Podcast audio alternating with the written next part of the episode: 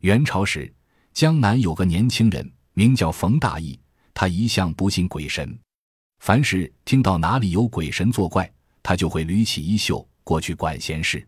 不管什么朱萨老爷，他都敢骂；不管什么庙里的神像，他都敢抱出来扔到河里。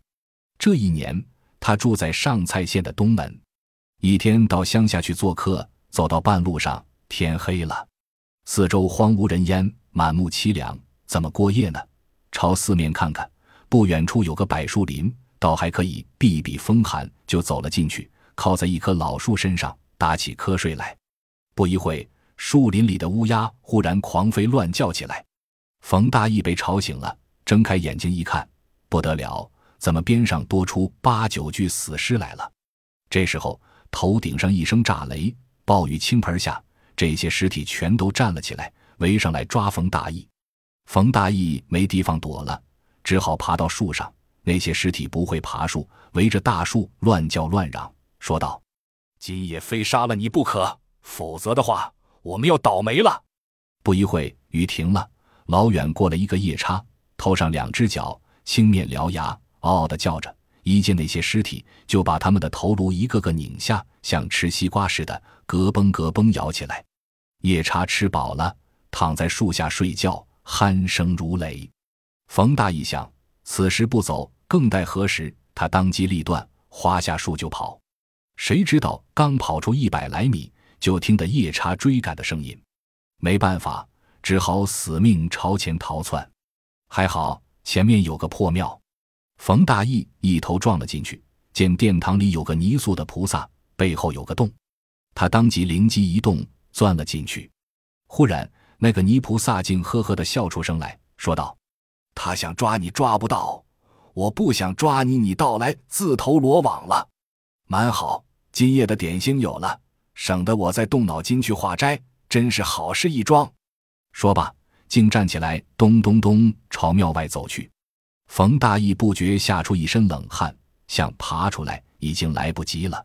说来也巧，菩萨的身躯到底太笨重，等他走到门口，却跨不过门槛，一个趔趄摔倒在地上，跌了个粉身碎骨，朽木烂泥巴撒了一地。冯大义乘机逃出庙去。这时候月亮早起下山，四周一片漆黑。冯大义毕竟有点心慌意乱，一走二走。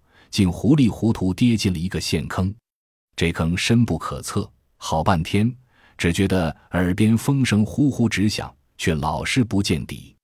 好不容易落到坑底，却又围过来一群小鬼，牛头马面，尖嘴獠牙，有的头上长角，有的身上长翅膀，一个个穷凶极恶，口吐火焰。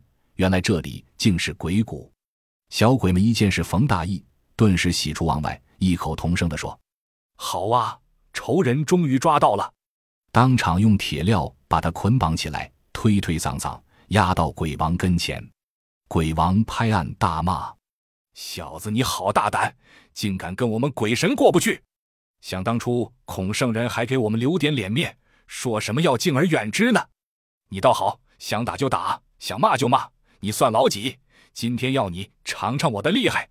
说罢，吩咐众小鬼先将冯大义痛打一毒。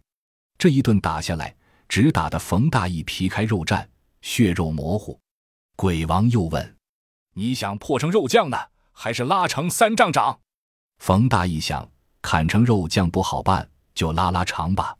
于是小鬼们把冯大义抱到一块大石板上，像搓面条那样，几十只手来回的搓，终于越搓越长。扶起来一看，已经像根摇摇晃晃的长竹竿了。众小鬼哄堂大笑，都骂他是长干怪。鬼王又问：“你想煮成姜汁呢，还是压作一池矮？”冯大义说：“那就压压矮好了。”于是，一帮小鬼又把他放在大石板上，像揉面似的，捏那一下，他也那一下，只听得浑身的关节都发出咯咯咯的响声。再扶起来一看，真的只有一尺高了，扁扁的，活像一只大蟹。众小鬼又是哄堂大笑，都骂他是庞奇怪。这时候，边上一个老鬼笑呵呵地说：“谁叫你跟我们鬼神作对的？今天这个滋味不好受吧？好了好了，看你可怜兮兮的，今天就饶了你吧。老鬼过来，双手拎起冯大义的肩膀，抖了几下，冯大义又恢复成原先的模样了。鬼王说：“不能就这么便宜了他，我们大家每人送他一样东西，给他留个纪念吧。”这一说，众小鬼个个赞成，有的拔下自己头上的角去按在他头上，有的脱下自己那老鹰似的尖嘴去按在他嘴唇上，有的在他头上装上了红头发，根根朝上翘起，活像一团火。有的又在他眼眶里嵌进两颗碧蓝碧蓝的大眼珠，把他装扮的鬼不鬼、人不人的样子，这才嘻嘻哈哈把他送回人间。冯大义回到家里，谁还敢认他？全把他当成怪物了。他老婆只知道哭，他的小儿子一见他就吓得大叫，街坊邻居又都赶来看稀奇。这种日子可怎么过得下去呢？冯大义气愤交加，只好把自己关在房里，不吃不喝。只求早死。临死的时候，他对家里人说：“我被那帮小鬼捉弄，今天要死了。不过我绝不能就此罢休。我死了之后，你们在我的棺材里要多放一些纸张笔墨，我还要跟他们到天上去打官司的。几天之后，这里将发生一件惊天动地的大事，那就是我的官司打赢了。到那时候。”你们在我的棺材前酒几杯薄酒，来祝贺我的胜利吧。说罢，他就死了。三天之后，上蔡县果然发生了一场灾祸。好端端的大晴天，顷刻之间风雨大作，乌云四起，雷霆霹雳，声震大地。一时间，几抱粗的大树连根拔起，许多房屋上的瓦片都飞了起来。当初冯大义失足掉下去的那个鬼谷，不多会就现成一个大湖。湖水全是一片血色。这时候，冯大义的家人忽然听得棺材里传出冯大义的声音来：“我的官司打赢了，这帮恶鬼统统被消灭，我胸中这口冤气终于吐了出来，你们也该庆祝才是呀！”他家里的人含着热泪，撒酒祭奠了一番，就把他埋葬了。